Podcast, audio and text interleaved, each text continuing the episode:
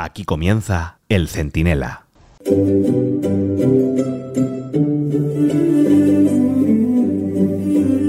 Bueno, pues ya estaría. Desde hoy es oficial que España se gobierna desde la guarida del prófugo Puigdemont. Técnicamente la presidencia del gobierno eh, está en la Moncloa, pero vamos, no nos engañemos. Su sede real hay que buscarla a casi 1.600 kilómetros de distancia, que son los que separan Madrid de Waterloo. Y esto ya lo dice todo.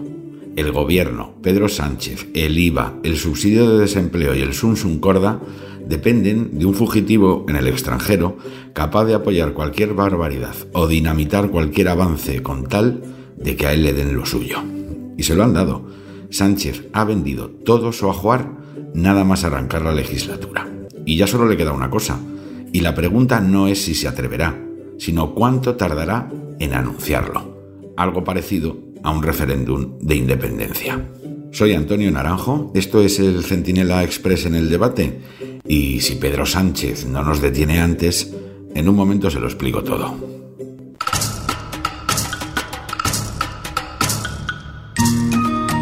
Miren, Sánchez está intervenido por un tipo al que le da igual 8 que 80.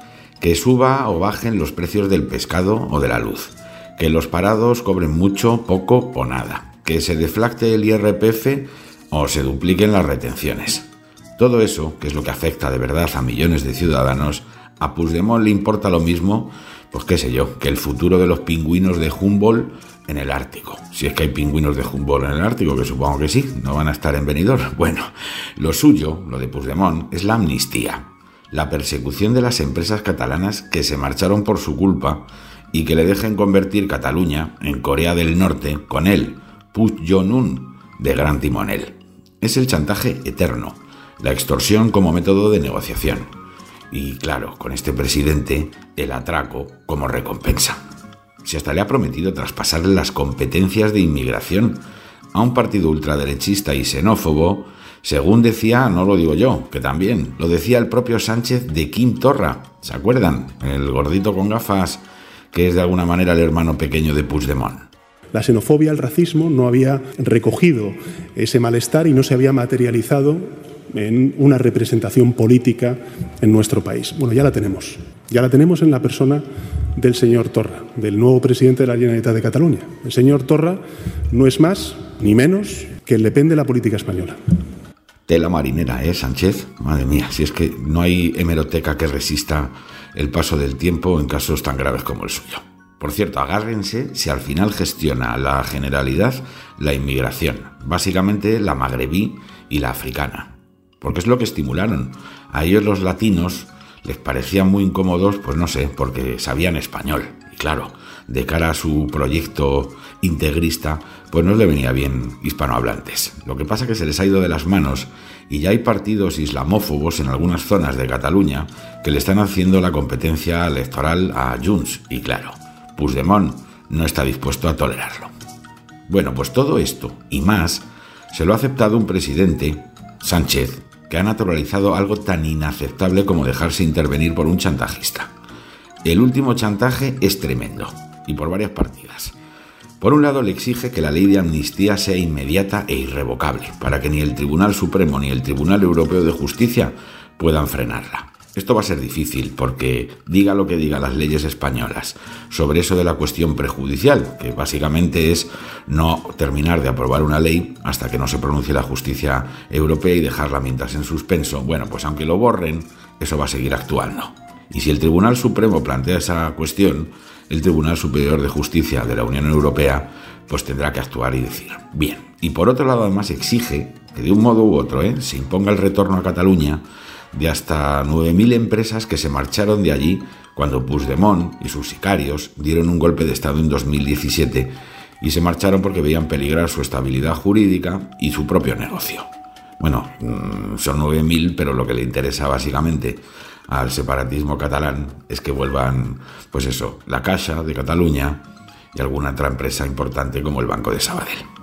Claro, un presidente normal, al frente de un gobierno normal, no escucharía jamás estos delirios. Y si los escuchara, pues bueno, los echaba a la papelera en 10 segundos. Pero con este presidente y este gobierno, la reacción ha sido buscar la manera de pagar el impuesto revolucionario. Ahora veremos si lo paga entero, que sí. También cuál es el importe, cómo lo presentan y cuándo lo aplican. Porque lo que sabemos, lo sabemos por Junts. El PSOE no ha dicho ni mu. Todo más, todo lo demás, pues esas sonrisitas de Pedro Sánchez, ¿no? Que no sabemos muy bien de qué se ríe, ni que tiene gracia, ni que le hace sonreír tanto. Pero bueno, sea lo que sea, que nadie dude de que Sánchez hará lo imposible por cumplir las cláusulas de su propio rescate, sean cuales sean, ¿eh? Que le dicen que tiene que no, también. No, Pedro, es que tienes que venir en pantalón corto a rendir pleitesía a Puigdemont con una barretina puesta, pues también. Lo, que sea, es que ya cualquier cosa con Sánchez es posible.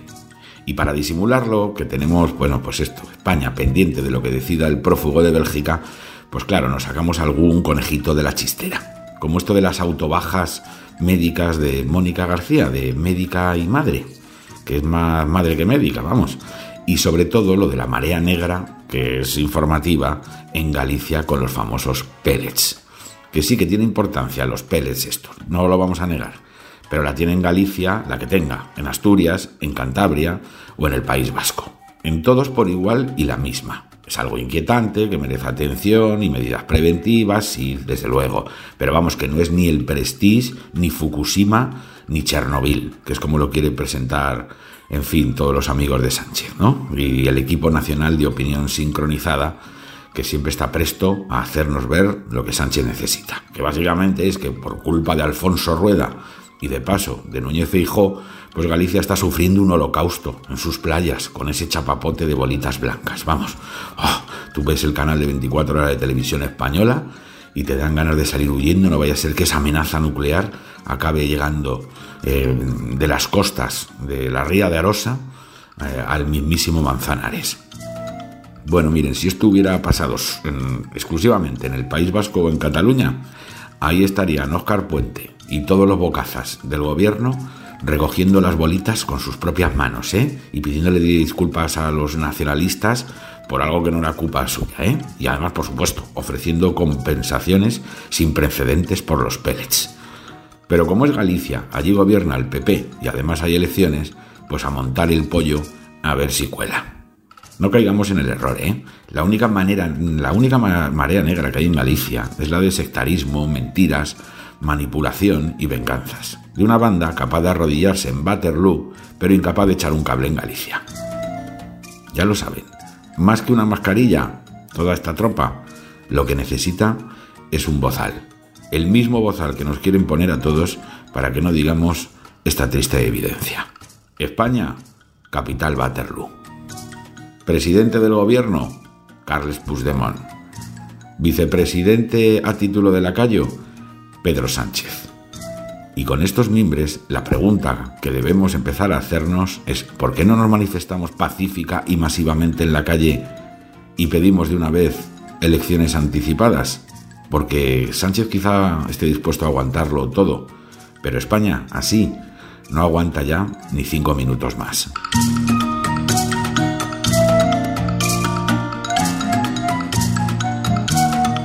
El Centinela con Antonio Naranjo.